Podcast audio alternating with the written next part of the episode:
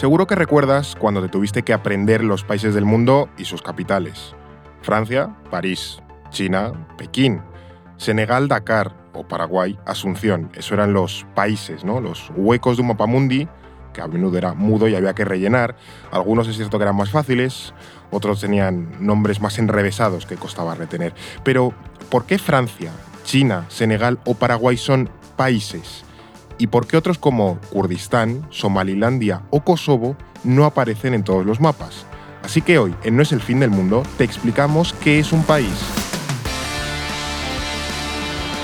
EO me explica, la versión corta de No es el fin del mundo. Así que hoy en este episodio de Geopolítica para Dummies, prácticamente. sí, prácticamente. se ha venido con nosotros Alba Liva. ¿Qué tal, Alba? Pues muy bien, aquí con el cafecito y empezando la mañana. Los, eh, los básicos de estas eh, relaciones internacionales. Sí, sí. Hoy vamos a hablar de un tema que parece muy sencillo, Sí. eh, pero que tiene bastante más chicha de lo que parece. Em, no sé, yo creo que todo el mundo se puede imaginar, un poco puede tener la idea de qué es un país, pero exactamente cómo podemos definir qué es un país. Esto, el, el ejemplo del país es muy bueno porque pasa con muchos términos que son aparentemente muy sencillos y como, Sí. sí, sí, yo, yo te defino un país y luego te paras y dices, espera, ¿cómo defino un país Pues, realmente? cuéntamelo. Vale, bueno, pues vamos a, hay que decir que podemos entender el concepto de país de dos maneras. Ya empezamos complicándonos.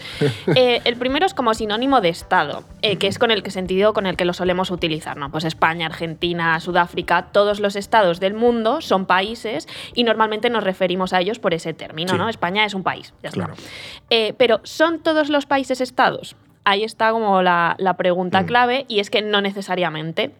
Y aquí entra una definición más amplia del concepto de país, porque un país puede ser solo un territorio con una población que aspira a ser un Estado. Vale. Lo que queda claro entonces es que un país tiene que reunir dos elementos esenciales, un territorio delimitado y una población estable y permanente eh, que lo ocupe. O sea, tú puedes tener una colina, pero si no vive nadie ahí Claro. o solamente pasa alguien de vez en cuando, pues poco puedes hacer con esa colina. Ahora indagaremos más en esto porque también creo que se apunta una cosa clave que es que tiene la aspiración de tener un Estado, porque Sí. al final un territorio con una población puede ser un municipio, puede ser una región, puede ser, yo qué sé, la Unión Europea, pero Claro. evidentemente Madrid no es, no es, un, no es un país, ¿no? Em, entonces, claro, tú has hilado este país como eh, sinónimo o equivalente a menudo de Estado. Entonces, eh, ¿qué necesitaría un país o ese mm, territorio para convertirse en un Estado? Vale, pues mira, definimos un Estado como la unidad mm, política básica en las relaciones internacionales. Es como nuestra unidad de medida principal. Y la palabra Estado ya tiene como un matiz que tiene que ver con el gobierno, con instituciones. A veces lo utilizamos en ese sentido, Mm. ¿no? Y eso ya nos da una clave. Eh, para que un país sea un Estado, además de ese territorio delimitado y una población estable y permanente, necesita un gobierno soberano que ejerza el monopolio de la violencia Vale. legítima, que es un término que ya utilizamos alguna otra vez, Sí. no recuerdo en qué capítulo, pero lo hemos utilizado. Y mm, este monopolio de la violencia es la capacidad de imponer el orden social en torno a una serie de reglas. Y ya bueno, pues así podemos entender que un país es esa base territorial y cultural, eh, su población reúne unas características comunes, ¿no? una, una lengua, una historia unos valores, eh, pues una, una identidad política, Sí, una comunidad humana Una que comunidad vive humana, junta por sí. un poco las dinámicas históricas. un ¿no? apego al territorio, Claro. ¿no? Se, se identifican con ese territorio y un sentimiento de, de pertenencia y comunidad.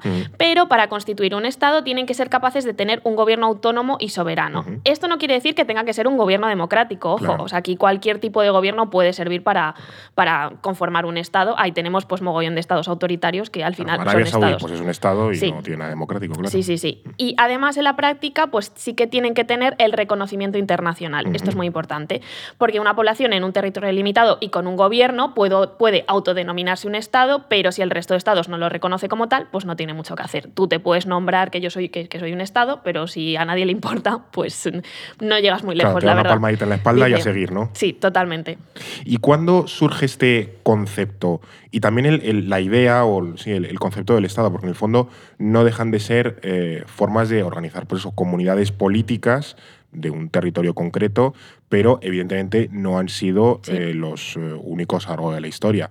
Eh, yo, por ejemplo, como hombre, pienso mucho en el Imperio Romano, y si al final tienes ahí una entidad política, pero bueno, ha habido las polis míticas, ¿no? Reinos, imperios, las satrapías, que también es un nombre que me gusta mucho. Satrapías. donde gobierna un sátrapa. Es que sátrapa me parece muy Sátrapa es una palabra bastante, bastante chuli. Mm. pues claro, al final lo que tenemos que pensar es que estos conceptos no se inventan en un momento concreto, o sea, ni el concepto de país ni el concepto de Estado, y además tampoco tienen el mismo significado a lo largo del tiempo. Lo que hoy entendemos por un país no es necesariamente para lo que se usaba la palabra eh, hace, por ejemplo, 200 años. Claro y que hoy nos organicemos en estados, como, como tú decías, no implica que no haya habido eh, otros, otras formas de organización en el pasado o que no pueda haber otras diferentes en el futuro, que esto también es un debate interesante. Mm. Y esto al final complica trazar los orígenes de, de, estas palabras. Al final casi que nos tenemos que ir a la etimología, ¿no? Entonces, bueno, la etimología de país viene de latín, como la mayoría de palabras en español, eh, y se refiere o a un pueblo o a un habitante, pagus, mm. pero también se relaciona con conceptos territoriales, por ejemplo, como paisaje. Entonces ahí ya nos viene esa idea de una población asociada a un territorio, una, una, sociedad en un lugar. Entonces, pues a lo mejor se hablaba para referirse a un territorio donde vivía alguien, eso era un país. Claro. Eh, y en cuanto al Estado, pues ocurre algo parecido, pero se suele marcar la consolidación de, esta forma de organización política en la paz, la paz de Westfalia, que es en 1648, que es cuando se determinó que los Estados europeos eran soberanos e independientes y no debían agredirse entre sí. Y con el paso de los siglos, este modelo se consolidó como la organización territorial básica que es hoy. O sea que en 1648 podemos decir que es cuando nace, por así decirlo, la, la idea consolidada del sistema de estados. Sí, cuando se asienta. Sí que, es que decir, hay que decir que luego, pues obviamente, en ese momento convivían reinos, convivían, eh, luego hubo imperios, o sea, no era como, no estaba ya todo delimitado, pero bueno, ahí ya se dice que nace esa idea del Estado, ¿no? O se asienta. Y entonces, eh, como solemos entender país y Estado como sinónimos, eh, cuesta pensar en casos donde estos conceptos sean diferentes o, evoquen realidades eh, diferentes. ¿Hay ejemplos de esto? Luego podemos hablar de casos más complejos, pero uno donde se ve muy bien esta idea es Reino Unido.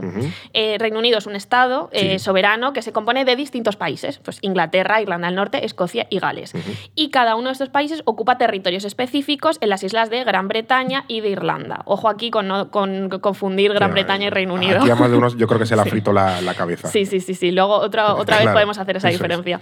Eh, y bueno, todos ellos tienen una población estable, con una identidad y cultura propias. Cada uno tiene un gobierno regional e instituciones, pero están subordinadas, pues como cualquier otro gobierno o institución regional, a las del Estado o a las del Reino Unido, que tiene sede en Londres. ¿no? Entonces, pues los escoceses, ingleses, galeses e irlandeses del norte son ciudadanos británicos. Ojo con no confundir, nunca llaméis a un escocés inglés, porque te, revienta, te, revienta, te revienta. además, también recordar que el nombre del país es Reino Unido de la Gran Bretaña e Irlanda del Norte. Claro. O sea, que es como tiene nombre de aeropuerto el país, sí. pero, pero, pero vamos, que le decimos llama Reino Unido, pero el nombre completo es, todo eso. A mí una vez me explicaron, en un, hace unos años me fui a Edimburgo, me explicaron el significado del escudo del Reino Unido y cómo la, simbología de todo eso y es como muy eso bonita. Mola mucho, son como capas, es, una tarta. Y tienen, y tienen como los... Luego también tiene el tema de las flores y el unicornio atado, bueno, mm. no sé, me, me, moló mucho, pero mm, vuelvo a... Eso para, es otro día. es otro día, el escudo del Reino Unido otro día.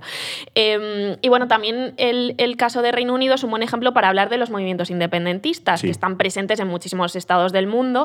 Em, por ejemplo, muchos escoceses aspiran a ser independientes del Reino Unido, es decir, pues a que su país se constituya como un estado aparte de ese gobierno de Londres. ¿no?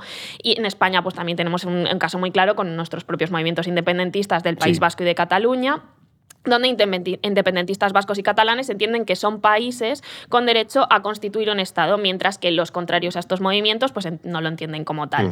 Em, por ejemplo, para, para un independentista vasco, el término país País Vasco ya tiene ese afán de autonomía, de diferencia, pero para quien no sea independentista, pues simplemente define ese territorio. Y aquí se ve muy bien como esa diferencia del concepto tan amplio que puede tener un país. ¿no? Y bueno, pues tanto escoceses como catalanes o vascos pueden optar por la independencia, pero si ningún otro país lo reconoce, pues no tendrán mucho recorrido. Eh, por eso muchos de ellos pues buscan fórmulas que, sean como más reconocidas, ¿no? por ejemplo, el, término del referéndum y todo eso, que tengamos más poso, claro, legitimar más legítimo a nivel internacional. en Estado para que los otros países te, reconozcan. Bueno, todos ellos, bueno, muchos en Escocia tuvimos el, referéndum, eh, en Cataluña tuvimos el intento de referéndum en 2017. Bueno, como que siempre ha habido fórmulas para buscar ese estatus de, de, Estado, y es cierto que a lo largo de la historia, pues muchos de estos territorios no lo han logrado. Pero eh, hay otros países que sí se han declarado independientes o que funcionan de manera bastante autónoma, eh, pero bueno, es cierto que no se les reconoce como tal. O sea, en la práctica funcionan como estados, pero legalmente no son estados. Esto también es otro. Sí. Eh, te, vuela la cabeza. El ejemplo clásico, bueno, clásico, clásico para los frikis como nosotros, es asterisco, es Somalilandia. Eh, que de hecho funciona mejor que Somalia a menudo. Que Somalilandia tiene un nombre un poco como, como de cuento, ¿no? Sí, es un poco alegre. Es como alegre. La princesa de Somalilandia. pero sí, sí, es un ejemplo un poco friki, pero es muy bueno, porque Somalilandia es una región, eh, bueno, o un país al norte de, Somalia que se declaró independiente en 1991 después de una serie de conflictos entre distintos clanes de la región. Mm. Y tienen todos, todos los elementos para ser un Estado. Tienen un territorio delimitado, una población, un gobierno con el monopolio de la violencia, una constitución propia, fuerzas armadas, moneda. Entonces, como dices, es un país mucho más estable que Somalia, que además tiene grandes problemas de, autogobierno e inestabilidad de siempre, pero no tiene reconocimiento internacional. Entonces, solo existe como Estado de facto. Eh, podemos decir que es un país, pero no lo dibujamos en el, en el mapa como, como Estado. Es uno de estos casos muy, muy claros. Luego también hay otros ejemplos buenos con sus propios matices, ¿no? De Taiwán del que bueno, pues ya, ya hemos hablado, en, profundidad sobre él, que, funciona como país y casi que como Estado independiente, pero no lo es de forma oficial y tiene también una propia división interna sobre que, si entiende que es una cosa u otra. Em, eh, Kosovo, ¿no? que tiene un reconocimiento internacional parcial, por ejemplo en España no lo, no, lo reconocemos, que, bueno, cada vez que jugamos al fútbol con, con Kosovo... Eh, contra 11 señores. Es como, bueno, estamos jugando contra unas personas, pero que... Ah, mm. España 1, los casados 0. Literal, tal cual, tal cual, tal cual. Y luego aquí también eh, hay eh, hay casos delimitados a otras regiones concretas de otros estados, porque bueno, eso tú lo has, mencionado, ¿no? que Somalilandia eh, bueno, es un territorio al norte de, Somalia, Kosovo, por ejemplo, está al sur de Serbia, o, se concibe, ¿no? los países que no lo reconocen que es una región de Serbia, Taiwán, en la, pues, una isla cercana a las costas de la China continental, pero ¿qué ocurre con esos pueblos que tienen una identidad nacional y que, por ejemplo, están diseminados por varios estados. Pues ese es un caso interesante y aquí tenemos que establecer una diferencia clave cuando hablamos de este término de país, que es que una nación por sí sola no es suficiente para eh, conformar un país y por lo tanto tampoco para conformar un Estado. Eh, tú puedes ser una nación desperdigada, pero te faltan el resto de elementos. En otro momento le dedicaremos un episodio a qué es una ¿Qué nación. es una nación? Eh, sí, aquí estamos como los, conceptos básicos. Pero sí que hay que decir que una nación suele ser el paso previo a que tanto un país o un Estado existan, porque al final es una comunidad humana con una identidad común asentada en un territorio que buscará organizarse para convivir ¿no? y, va, a constituir instituciones que serán gobiernos y que más tarde pueden conformar estados. En eso se basa el nacionalismo y la idea de Estado-nación. Aquí estamos sumando conceptos. Y a cada nación, eh, esta idea de que a cada nación le corresponde un país, un Estado, ¿no? como un derecho. Mm, lo que pasa es que no siempre se da el caso. Eh, hay estados donde conviven varias naciones y hay naciones desperdigadas por varios estados. Mm. El ejemplo clásico, este, esta vez sí que es más conocido, es el pueblo kurdo, que está presente en un territorio muy muy amplio que se conoce como el Kurdistán, que incluye pues, a Turquía, Siria, Irak, Irán, Armenia y Azerbaiyán. Em, y son una nación porque tienen una, una, lengua y costumbres e identidad compartidas, pero su territorio no está delimitado de forma clara. clara. Hay distintas propuestas en cuanto a la frontera del Kurdistán. Hay zonas donde sí que está más delimitada, otras que no tanto. en la Primera Guerra Mundial se, dibujaron varias propuestas, pero nunca se llegó nunca se claramente. ¿no? no tienen un gobierno común, sino distintas autoridades en, distintos países eh, donde, donde se encuentran los kurdos, ni reconocimiento internacional. Otro ejemplo muy similar son, son los baluchis, que son un pueblo repartido entre Afganistán, Irak y, Pakistán, que reclaman la independencia del Baluchistán. Mm.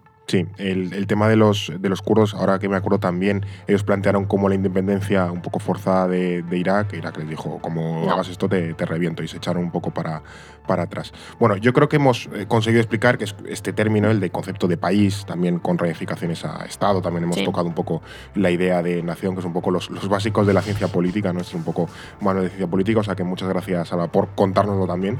Gracias a ti. Y a ti, eh, que nos estás escuchando eso, en Spotify, en iVoox, en Apple Podcasts, en Amazon Music o que nos estás viendo en YouTube. Esperamos que con esta idea de cuando hablamos de país, esta y tal, lo tengas un poco más claro. Y nada, te esperaremos aquí en próximos episodios de No es el fin del mundo. EO me explica, en No es el fin del mundo, un podcast para comprender en 10 minutos las ideas y conceptos que mueven la realidad internacional. Producido por The Voice Village, dirección Eduardo Saldaña, conducido por Fernando Arancón y guion de David Gómez y Alba Leiva, producción ejecutiva Ricardo Villa, diseño de sonido y sintonía original Pablo de Diego.